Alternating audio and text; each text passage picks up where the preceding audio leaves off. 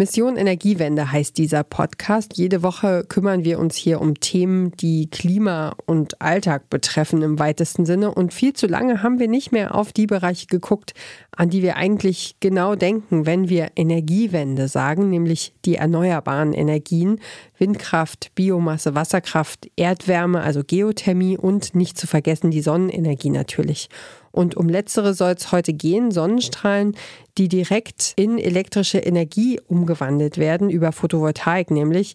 In Deutschland leistet die Solarenergie einen ganz wichtigen Beitrag zur Stromversorgung, sagt das Umweltbundesamt. Die Branche erlebt einen regelrechten Boom nach langen Jahren der Flaute und nach Krisenstimmung. In Zeiten von Gasknappheit und Klimakrise wird viel um neue Lösungen gerungen, das ist ja klar. Und zwar nicht nur hier, sondern natürlich auch auf der ganzen Welt. Wir zeigen euch, welche. Was Kanäle mit Solarpanels zu tun haben, das erfahrt ihr in dieser Folge. Ich bin Ina Lebedjew. Hi. Mission Energiewende.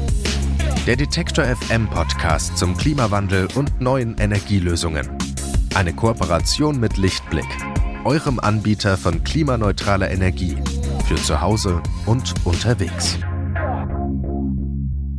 Bevor wir aber richtig einsteigen, habe ich heute noch einen kurzen Hinweis in eigener Sache. Wir haben nämlich Post gekriegt zu unserer Zimmerpflanzenfolge, die wir Anfang Juli veröffentlicht haben.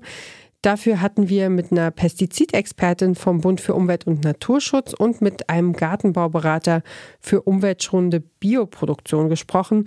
Die Kritik war, das Gespräch sei nicht ausgewogen genug gewesen und wir müssen leider zugeben, das stimmt. Wir hätten kenntlich machen müssen, dass wir natürlich auch Menschen aus dem konventionellen Gartenbau angefragt hatten und bis zum Redaktionsschluss der Folge hatten wir da aber leider einfach keinen Erfolg und kein Glück und haben niemanden an die Strippe bekommen.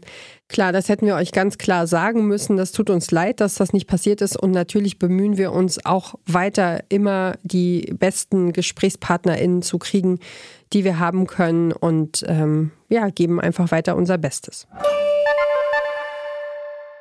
Zurück zu den Kanälen und den Solaranlagen.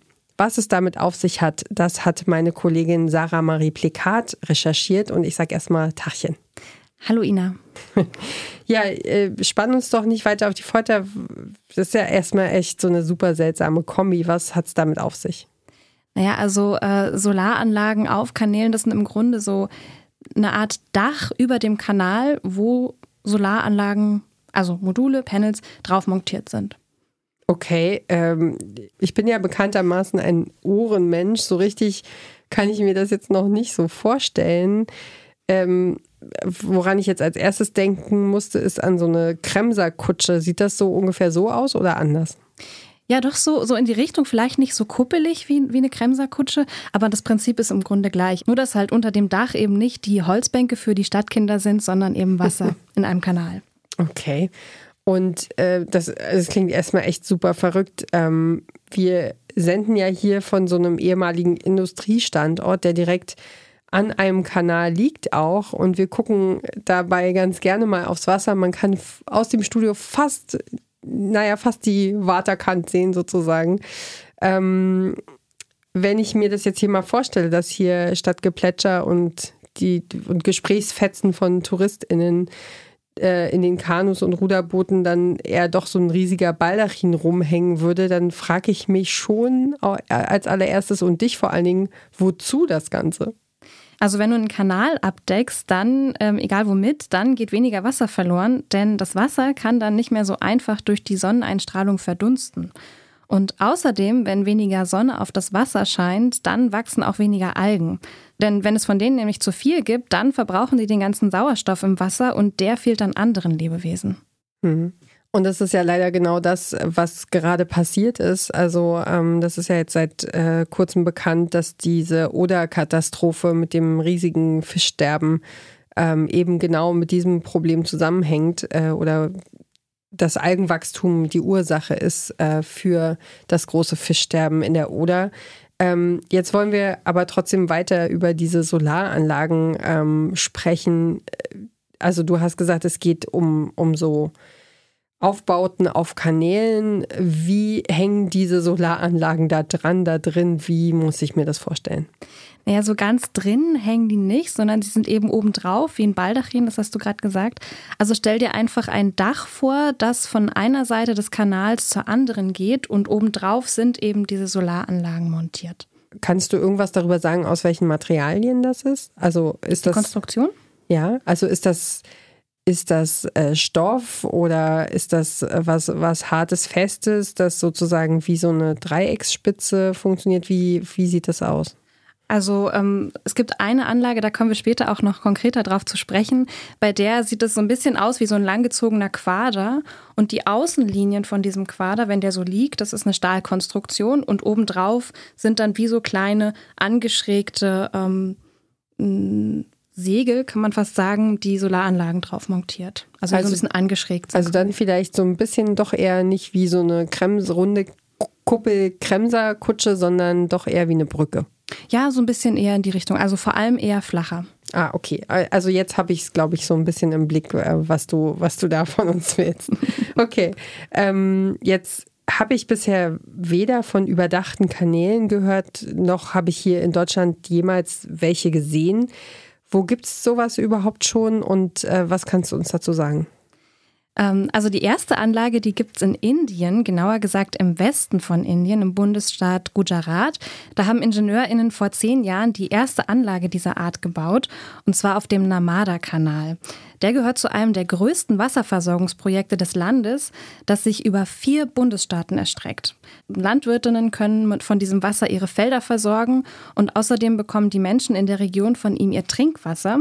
Es gibt außerdem einen Staudamm und ein Wasserwerk produziert Strom. Okay, das klingt ganz spannend. Ähm, ich würde noch mal kurz zurückrudern. Vielleicht wäre es wichtig, dass wir noch mal ganz kurz klären, was ein Kanal genau noch mal ist und was ihn zum Beispiel von einem Fluss unterscheidet, oder? Ja, voll. Kanäle, das sind künstlich angelegte Wasserstraßen und die sind vor allem dazu da, Wasser von einem Ort, an dem es viel Wasser gibt, zu einem anderen zu transportieren, an dem es nicht so viel gibt. Das Wasser wird also gelenkt. Ähm, Kanäle, die sind meistens sehr gerade und machen nicht so viele Schlenker wie zum Beispiel ein Fluss, der ja im besten Fall frei meandern kann, also dass er sich seinen eigenen Weg bahnen kann, so wie er naturgemäß ähm, das tun würde.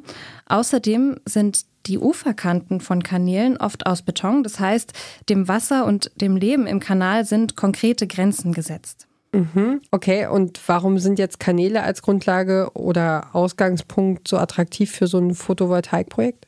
Einer der Hauptgründe ist tatsächlich der Platzmangel. Denn Land für Solaranlagen ist teuer und rar. Außerdem gelten die Flächen, auf denen es Kanäle gibt, schon als zerstört, sagt Brandy McEwen von der University of California in Merced. Sie hat im vergangenen Jahr eine Studie veröffentlicht, bei der sie gemeinsam mit KollegInnen die Auswirkungen von Solaranlagen über Kanälen untersucht hat. Und sie macht nochmal deutlich, wie wichtig eine sinnvolle Landnutzung ist. Everybody benefits when we can save natural and agricultural land. If we can save agricultural land, it increases our food security, for example. And also just if we're not devoting a large tract of land for this big utility scale project, it has um, benefits for the ecosystems too, right? Ähm, Im Grunde geht es um gesunden Menschenverstand. Zu Hause würden wir uns ja auch nicht freiwillig den Garten zupflastern, findet Brandy McEwen. And I think about, you know, if you're going to install solar for your home, you wouldn't start putting solar panels all over your yard. you'd probably start with spaces that you don't use as much, maybe on the rooftop. Ja, während von oben fleißig die Sonne drauf scheint, werden die Solarpanels durch das Wasser im Kanal von unten gekühlt. Das macht sie effizienter. Das heißt, sie produzieren mehr Strom als Anlagen auf dem flachen Land oder auf Dächern. Ach, ja, das klingt auf jeden Fall logisch. Ja, der Grund ist tatsächlich, Wasser heizt sich einfach nicht so schnell auf wie andere Stoffe, sagt Brandy McCune. Das merken wir besonders, wenn es uns an den ersten Sommertagen an den See zieht. Dann ist der Sand schon schön warm unter den Füßen, das Baden aber dann doch noch recht frisch. Oh ja. Ja, Brandy McEwen und ihre KollegInnen von der University of California in Merced und Santa Cruz haben untersucht, wie sinnvoll es ist, Kanäle mit Solaranlagen zu überdachen. Und dafür haben sie unter anderem mit Daten vom kalifornischen Bewässerungsmanagement gearbeitet. Okay, das heißt, die sind jetzt schon durch mit ihrer Analyse oder also weiß, hast du da schon Erkenntnisse, was dabei rausgekommen ist? Die Studie ist im vergangenen Jahr veröffentlicht worden ähm, und in Kalifornien, da gibt es insgesamt fast 6400 Kilometer Kanäle und bei, der, bei den Berechnungen ist eben rausgekommen, würde man die mit Solaranlagen überdachen, dann könnte das insgesamt 238 Milliarden Liter Wasser im Jahr sparen. Das ist so viel, dass zum Beispiel alle Menschen, die in Hamburg leben, ein Jahr lang mit Wasser versorgt werden. Also zum Trinken, Kochen, Baden und so weiter. Mhm, krass, okay. Da steckt also ganz schön viel Potenzial drin, ne? Ja, theoretisch schon. Aber in der Praxis kann man natürlich nicht den ganzen Kanal mit Solaranlagen überdachen, sondern eben nur einen Teil davon. Ja, weil es wahrscheinlich auch extrem teuer ist, nehme ich mal an. Und wovon hängt das ab, wo die Anlagen hinpassen? Hm. Vielleicht vorher noch mal so eine grundsätzliche Sache. Also die beiden Projekte, von denen wir sprechen, einmal die Anlagen in Indien und ähm, das geplante Projekt jetzt in Kalifornien, Project Nexus. Ähm, die, die, äh, die beiden Teams, die beiden ForscherInnen-Teams und die IngenieurInnen, die arbeiten zusammen, die sind verbunden miteinander, tauschen Erfahrungen Erfahrungen aus. Ähm, das äh, bringt sie in vielen Punkten absolut weiter, weil ähm, die einen machen Erfahrungen, die die anderen noch nicht haben und umgekehrt. Ähm, aber zurück zu deiner Frage. Ähm, ich habe mit Robin Raj gesprochen, der ist von Solar Aqua Grid. Das ist das Team, das in Kalifornien ähm, das Projekt umsetzt. Und die ähm, nehmen jetzt quasi die Studie von Brandy McEwen und setzen die in die Praxis um. Und er sagt eben, um herauszufinden, wo man am besten solche Anlagen bauen kann, kommt es vor allem darauf an, wie breit der Kanal an der bestimmten Stelle ist und wie warm oder kalt das Wasser dort ist. Mhm. Ja, und außerdem noch ein ganz anderer wichtiger Punkt. Ähm, wir haben es schon angesprochen, Kanäle, die fließen ja vor allem in, in eine Richtung und machen wenig Schlenker. Und um eben das Maximum aus der Photovoltaik ähm, rauszuholen, müssen die Panels in Richtung Süden zeigen, also in die Richtung, aus der die meiste Sonne kommt.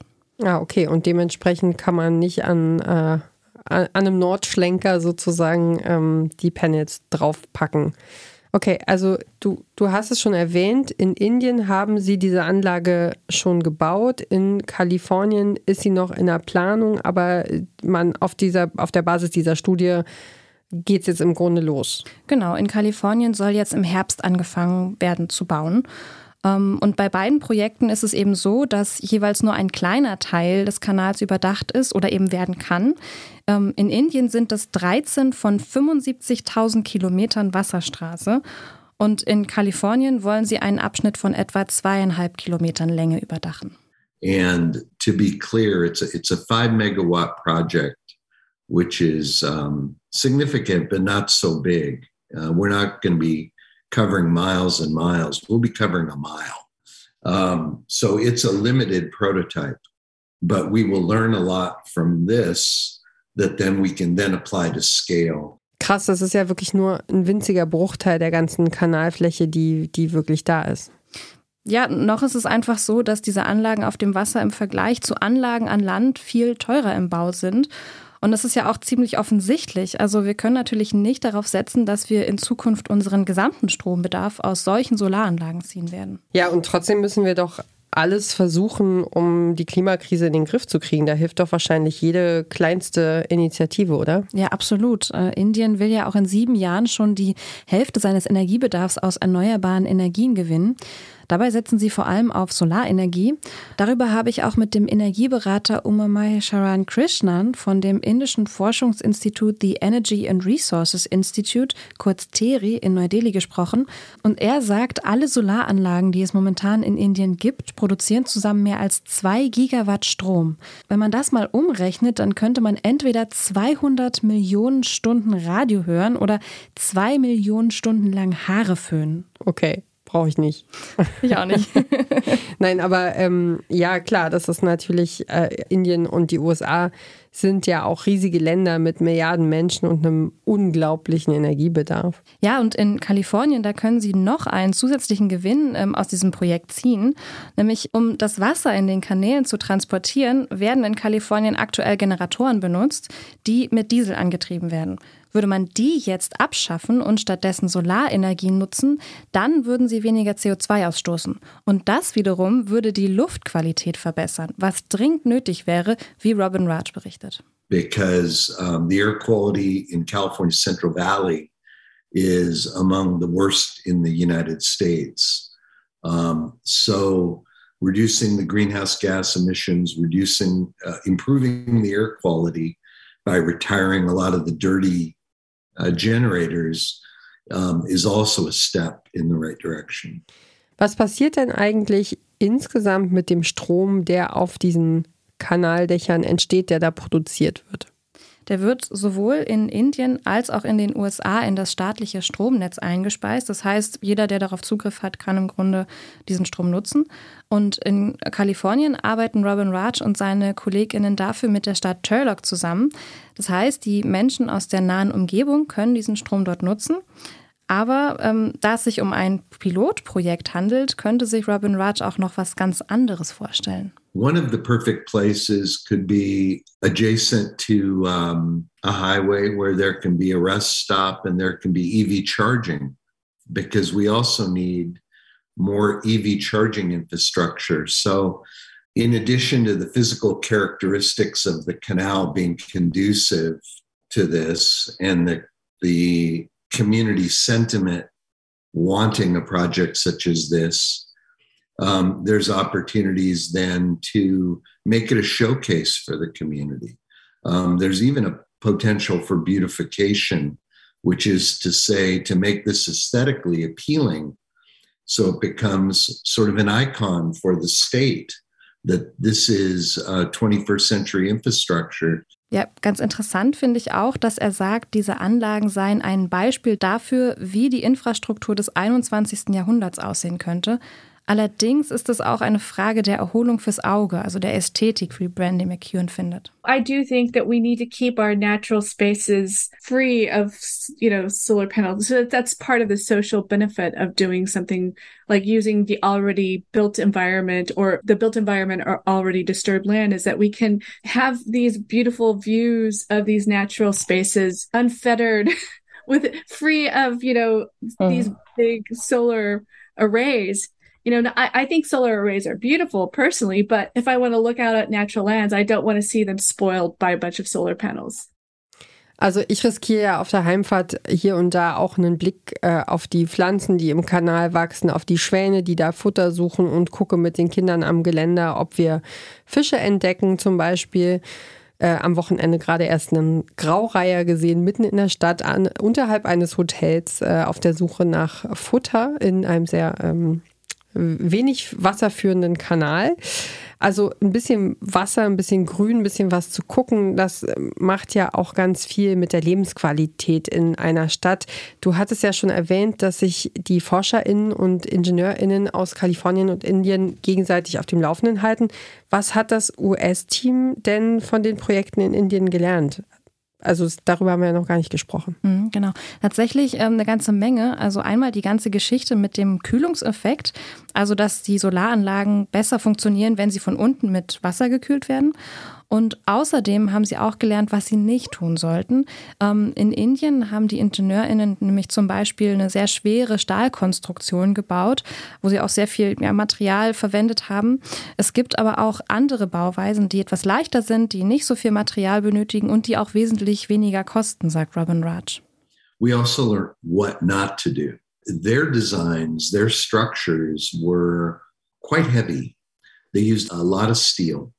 And what we are endeavoring to do with our designs is apply cable suspension technology, which uses roughly 50% less steel, 50% less materials, 50% less cost in the structure itself. Er sagt, anstelle eines Metallgerüsts werden sie mit Kabeln arbeiten, die sie über den Kanal spannen.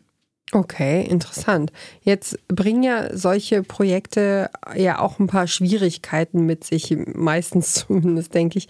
Wie sehen die denn aus? Gibt es da welche? Ja, das klingt tatsächlich ein bisschen banal, ist aber super wichtig, denn genauso wie alle anderen Solaranlagen müssen natürlich auch die über dem Wasser hin und wieder gewartet und geputzt werden und das ohne den Verkehr und die Arbeit anderer am Kanal zu stören. In Indien gibt es dafür an den Gerüsten der Solaranlagen so Laufstege, von denen aus man an die Panels rankommt. Was mir vorhin schon in den Sinn kam, was ich gerne auch noch mal fragen möchte, ist, ich habe so gedacht, weniger Sonneneinstrahlung auf die Wasseroberfläche oder ähm, die, die also Sonne, die ins, äh, ins Wasser fällt sozusagen, das verändert doch auch das gesamte Ökosystem, das über die Jahre auch in einem künstlich angelegten Kanal entsteht, oder? Ja, in jedem Fall. Nur leider ist es so, dass weder in Indien noch in den USA ähm, die WissenschaftlerInnen bisher ähm, genau wissen, welchen Einfluss diese Anlagen eigentlich genau auf die Umwelt haben. Einerseits könnte sich die Wasserqualität in den Kanälen verbessern, denn wir haben es vorhin schon angesprochen, durch den Schatten von den Solardächern erhitzt sich das Wasser weniger schnell und dadurch wachsen weniger Algen. Auf der anderen Seite könnten aber zum Beispiel durchs Putzen Chemikalien ins Wasser gelangen. Brandy McEwen sagt, sowohl bei der Konstruktion als auch bei der Wartung und Instandhaltung der Anlagen kommt es also auf die Materialien drauf an, die verwendet werden. Eine kurze Unterbrechung für unseren Werbepartner. Euer Laptop läuft mit 100% Ökostrom, eure Heizung mit klimaneutraler Wärme, in der Garage lädt euer Auto und auf dem Dach erzeugt ihr euren eigenen Solarstrom. Klingt nach Zukunftsmusik, ist aber jetzt schon leicht zu haben. Bei Lichtblick bekommt ihr alles, was ihr für einen klimaneutralen Lebensstil braucht. Jetzt einfach wechseln zu Deutschlands größtem Ökostromanbieter. Solaranlagen, die über Kanäle gebaut werden, um gleichzeitig grünen Strom zu produzieren und das Wasser zu schützen. Das klingt so, als könnte das auch hier in Deutschland super interessant sein. Ja, in, in jedem Fall. Dauert aber leider noch ein bisschen. Es gibt aber was in der Forschung, da geht es zumindest in eine ähnliche Richtung, nämlich schwimmende Solaranlagen. Ach, guck. Ähm, ja, ich finde es auch ziemlich abgefahren. Äh, schwimmende Solaranlagen, die können zum Beispiel auf Kiesgruben verwendet werden oder auch gefluteten Tagebauflächen und Stauseen. Ja, und davon haben wir ja jede Menge in Deutschland. Ja, 500 so in dem Dreh. Ach, das wusste ich auch nicht, dass das so viele sind. Ja. Hm. Ja, die ForscherInnen des Freiburger Fraunhofer Instituts für Solare Energiesysteme, die testen aktuell solche schwimmenden Anlagen in einem Forschungsprojekt, das heißt PV to Float. Und es wird durch das Bundesministerium für Wirtschaft und Energie gefördert. Außerdem arbeiten die WissenschaftlerInnen mit der Brandenburgischen Technischen Universität Cottbus-Senftenberg und RWE Renewables zusammen. Und für den Praxistest suchen sie gerade noch nach einer geeigneten Fläche. Hat es sonst vorher schon mal jemand in Deutschland ausprobiert? Ja, es gibt schon ein Projekt in Süddeutschland und zwar im badischen Rennchen. Die Stadt, die hat dort ein Kieswerk und zudem gehört eben auch ein Baggersee. Auf diesem See hat das Energieunternehmen Erdgas Südwest vor vier Jahren eine schwimmende Solaranlage bauen lassen. Das ist bis heute die größte Anlage in Deutschland. Ja, und mit 2300 Solarmodulen versorgt sie das Kieswerk mit Strom. Ah, okay. Wo kann denn eine solche Technologie noch Anwendung finden? Also ich denke da zum Beispiel bei Windkraft, Offshore-Windkraft äh, auf hoher See, in der Nordsee, in der Ostsee, geht das mit Solarenergie auch? Äh, daran wird tatsächlich aktuell gearbeitet. Ähm, es gibt zum Beispiel ein Projekt von der Europäischen Union, bei dem die ProjektentwicklerInnen gleich drei Energiequellen miteinander verbinden wollen, also Wind, Wellen und eben Solarenergie. Und um zu zeigen, wie das gehen kann, soll in der Nordsee vor der Küste Belgiens eine Photovoltaikanlage mit einem Windpark kombiniert werden. Und vor der Küste Portugals soll ein Wellenkraftwerk mit einem schwimmenden Windpark verbunden werden. Das ganze Projekt heißt European Scalable Offshore Renewable Energy Sources, kurz EU-Scores und geht noch bis 2025.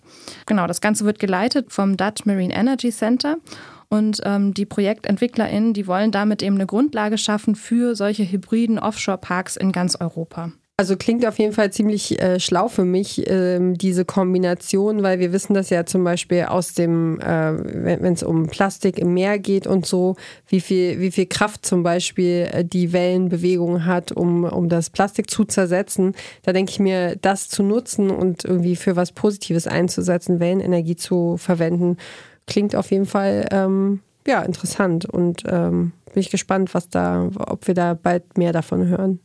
Ich glaube, also was mein Eindruck war jetzt aus der Recherche nochmal, war, dass es tatsächlich in anderen Teilen der Welt nochmal ein viel größeres Ding ist, wo es auch Anlagen gibt, zum Teil, die schon äh, gebaut sind, die auf Testflächen ausprobiert werden.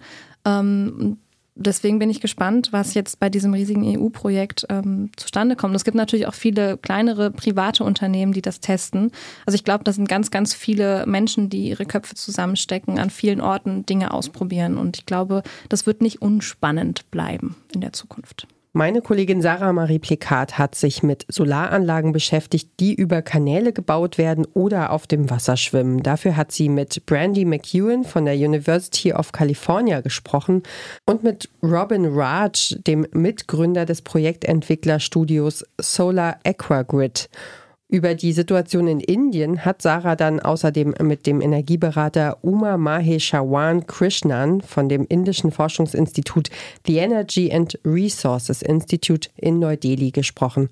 Sarah, vielen Dank für deine Recherche. Sehr gerne. Neue Folgen von Mission Energiewende gibt es jeden Dienstag bei Detektor FM und in der Detektor FM App natürlich auch. Außerdem findet ihr alle unsere Podcasts auch bei dieser Apple Podcasts und auf Spotify. Da könnt ihr uns auch gerne folgen und einen Kommentar hinterlassen. Das ist die einfachste Art und Weise, unsere Arbeit hier bei Detektor FM zu unterstützen.